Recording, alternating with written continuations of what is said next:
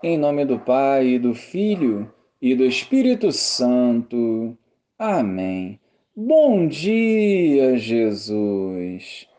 Queremos ser reabastecidos através dessa partilha do Evangelho, para que, nutridos pela tua palavra, possamos produzir frutos de vida eterna. Na tua presença queremos viver hoje e sempre. Amém. Naquele tempo, disse Jesus aos seus discípulos: Todo aquele que der testemunho de mim diante dos homens, o Filho do Homem também dará testemunho dele diante dos anjos de Deus. Mas aquele que me renegar diante dos homens será negado diante dos anjos de Deus. Todo aquele que disser alguma coisa contra o Filho do Homem será perdoado, mas quem blasfemar contra o Espírito Santo não será perdoado.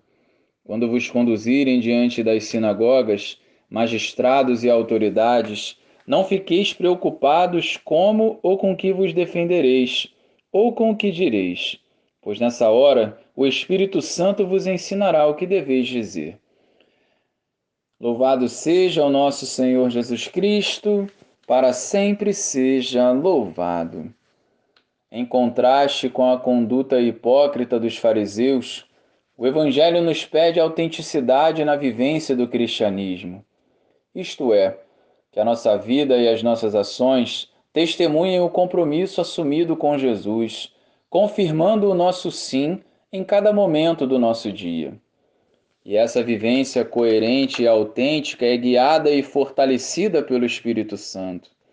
Se cultivarmos uma intimidade com o Senhor e buscarmos o reino de Deus e a sua justiça, não restam dúvidas que o Espírito Santo virá em nosso auxílio especialmente nos momentos mais difíceis da caminhada.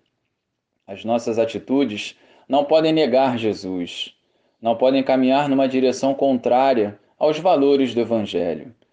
Seguir Jesus é abrir mão de ideologias humanas que sufocam o homem, o aprisionam, para vivermos a liberdade de filhos de Deus, testemunhando a verdade e apresentando o caminho que leva à vida.